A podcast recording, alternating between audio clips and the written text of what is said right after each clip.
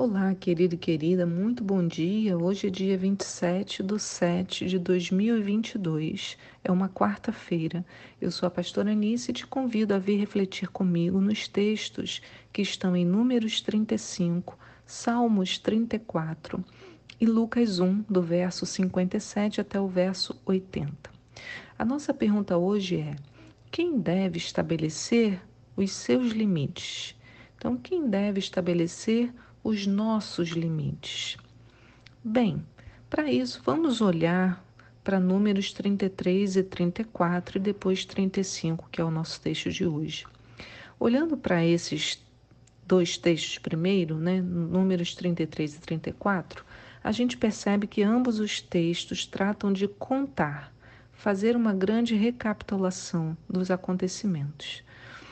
É, em Números 33, Moisés reconta as etapas pelas quais todo o povo passou ao sair do Egito. Ele contabiliza as cidades por onde andaram, os lugares em que acamparam, até a chegada a Moabe, próximo ao rio Jordão, quase em frente a Jericó. Nós vimos isso no mapa. Era o momento de tomar a terra, de conquistar a promessa. Como eu expliquei, é no livro de Josué que veremos a concretização de todas essas orientações. Em Josué 12, vamos ver a contabilização da posse efetiva. Josué faz um inventário das terras que haviam sido tomadas e dos reis que haviam sido vencidos pelos homens de Israel. A promessa se cumpria, era hora de dividir os frutos da conquista. E você, né? Já parou para fazer um inventário da obra de Deus na sua vida? Se fosse recontar a sua história, conseguiria perceber que o Senhor foi lhe conduzindo em todos os caminhos? Perceba que foi o próprio Deus quem orientou Moisés a contabilizar tudo. A gente não viu isso antes, né? Sendo a gente não sabia dessa atividade de Moisés, mas agora, em Números 33, a gente fica sabendo dessa função que o Senhor havia requerido de Moisés. Olha que interessante, em Números 33, no verso 2, diz assim: Moisés registrou toda a jornada a partir dos lugares de onde partiam, segundo as orientações expressas do Senhor. Então veja que o Senhor deu a instrução, orientação expressa, para que ele registrasse toda a jornada, a partir dos lugares de onde partiam. Então, eu fui contabilizando na minha Bíblia todos os lugares onde ele foi marcando, né? Dão muitos lugares de partida, de chegadas e partidas, chegadas e partidas. Observa só como inicia e como finaliza, né? Como termina o texto em Números 34. Ele inicia assim, ó, Números 34, verso 1. O Senhor Deus falou a Moisés e orientou: dá a seguinte, as seguintes ordens aos filhos de Israel. Quando entrardes na terra de Canaã, esta será a terra que vos caberá em herança, e suas fronteiras serão estas.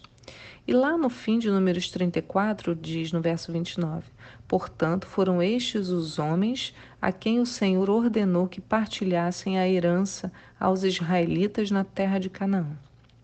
Então Deus aponta as cidades que seriam tomadas e orienta o nome das pessoas em cada tribo que receberiam a partilha, cada um conforme o número de pessoas dentro daquela tribo. Quem tinha mais gente na família recebia terras maiores e quem tinha menos gente recebia terras menores. Talvez seja por isso que muitos tinham muitos filhos, mais filhos, mais bênção, mais terras. Em Josué, nós temos a descrição dos territórios tomados. É bem parecido em Josué 12, no verso 1, diz: Estes são os reis que habitavam na terra, aos quais os filhos de Israel aniquilaram e cujos territórios tomaram a leste do rio Jordão. Então, quando a gente lê a Bíblia com atenção, vai percebendo as conexões entre os textos, mas também a ligação de suas histórias com a nossa própria vida. Esquecemos às vezes que esses homens e mulheres descritos na Bíblia eram como nós, sujeitos às mesmas paixões e desequilíbrios. Mas para ajudá-los a se manter firmes, né, a permanecer firmes, Deus os ensinou a contar os seus dias para que pudessem perceber a grande obra que ele realizava ao longo das suas vidas, para que fossem gratos. Por isso Moisés tinha que anotar todos os lugares de onde eles partiam, né, para depois poder contabilizar. Por isso que eu sempre falo aqui do Salmo 90, né, no verso 12, onde o salmista pede, né, Senhor, me ensina a contar os nossos dias para que possamos alcançar um coração verdadeiramente sábio.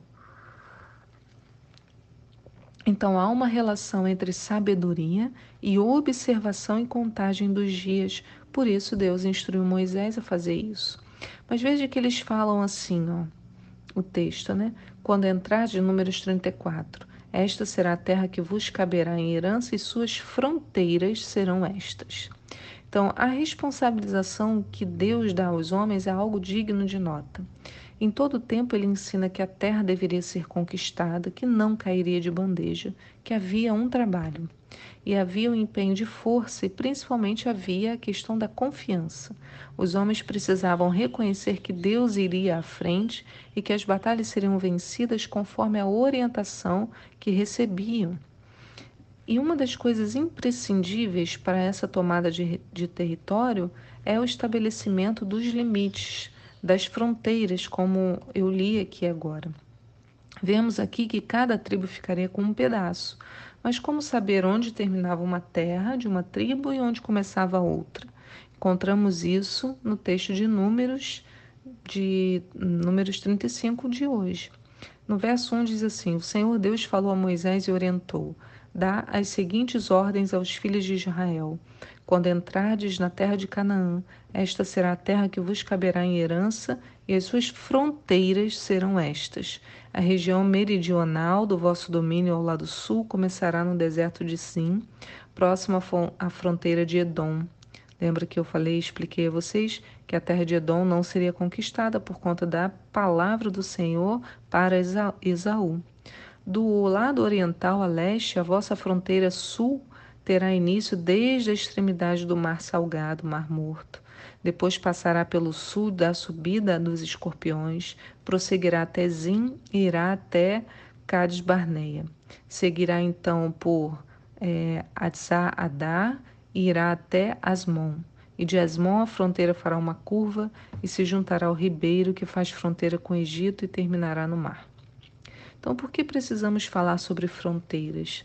Seria apenas como aula de história?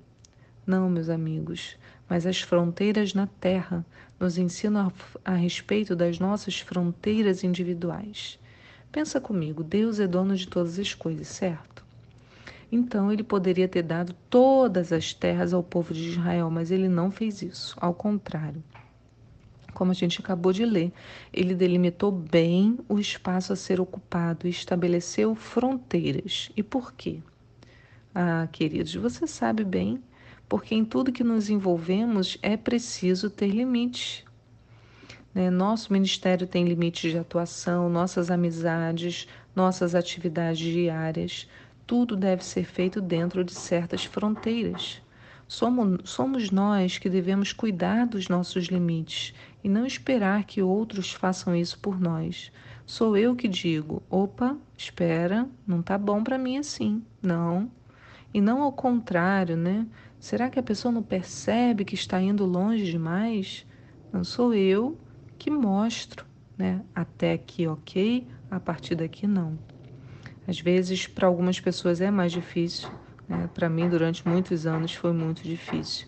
Mas a gente precisa aprender a estabelecer as fronteiras. Deus é ilimitado, mas nós não somos. O ministério, por exemplo, dentro da igreja também tem seus limites. Limites de autoridade, limites de ação, limites de atividade, senão vira uma bagunça só. E se cada um respeitar isso, haverá espaços para trabalhos em parceria, porque cada um se sentirá bem trabalhando com o outro. Nossa vida emocional e física também possui limites e temos que ficar atentos a isso. Deus, em sua sabedoria, também queria ensinar isso ao povo. Eu imagino Deus falando em alta voz, né? Eu sei, sou meio doida, fico imaginando essas coisas, mas eu imagino Deus falando: Vejam bem, meu povo, estou levando para vo vocês para uma terra maravilhosa, mas não é para sair ocupando tudo na bagunça, não. É, agora é tudo nosso. Né? Tudo é meu, tudo é meu. Não, esses são os quatro limites. E dentro dessa área que eu botei esses limites, Cada tribo também terá o seu espaço. Então, também há os limites dentro da terra. Não é nada de ficar embolado um na casa do outro, não. Cada um tem sua terra, sabe? Deus falando isso, imagina, né? E você tem estabelecido os limites com as pessoas? Tem colocado as coisas em seus devidos lugares? Como você tem cuidado disso, né?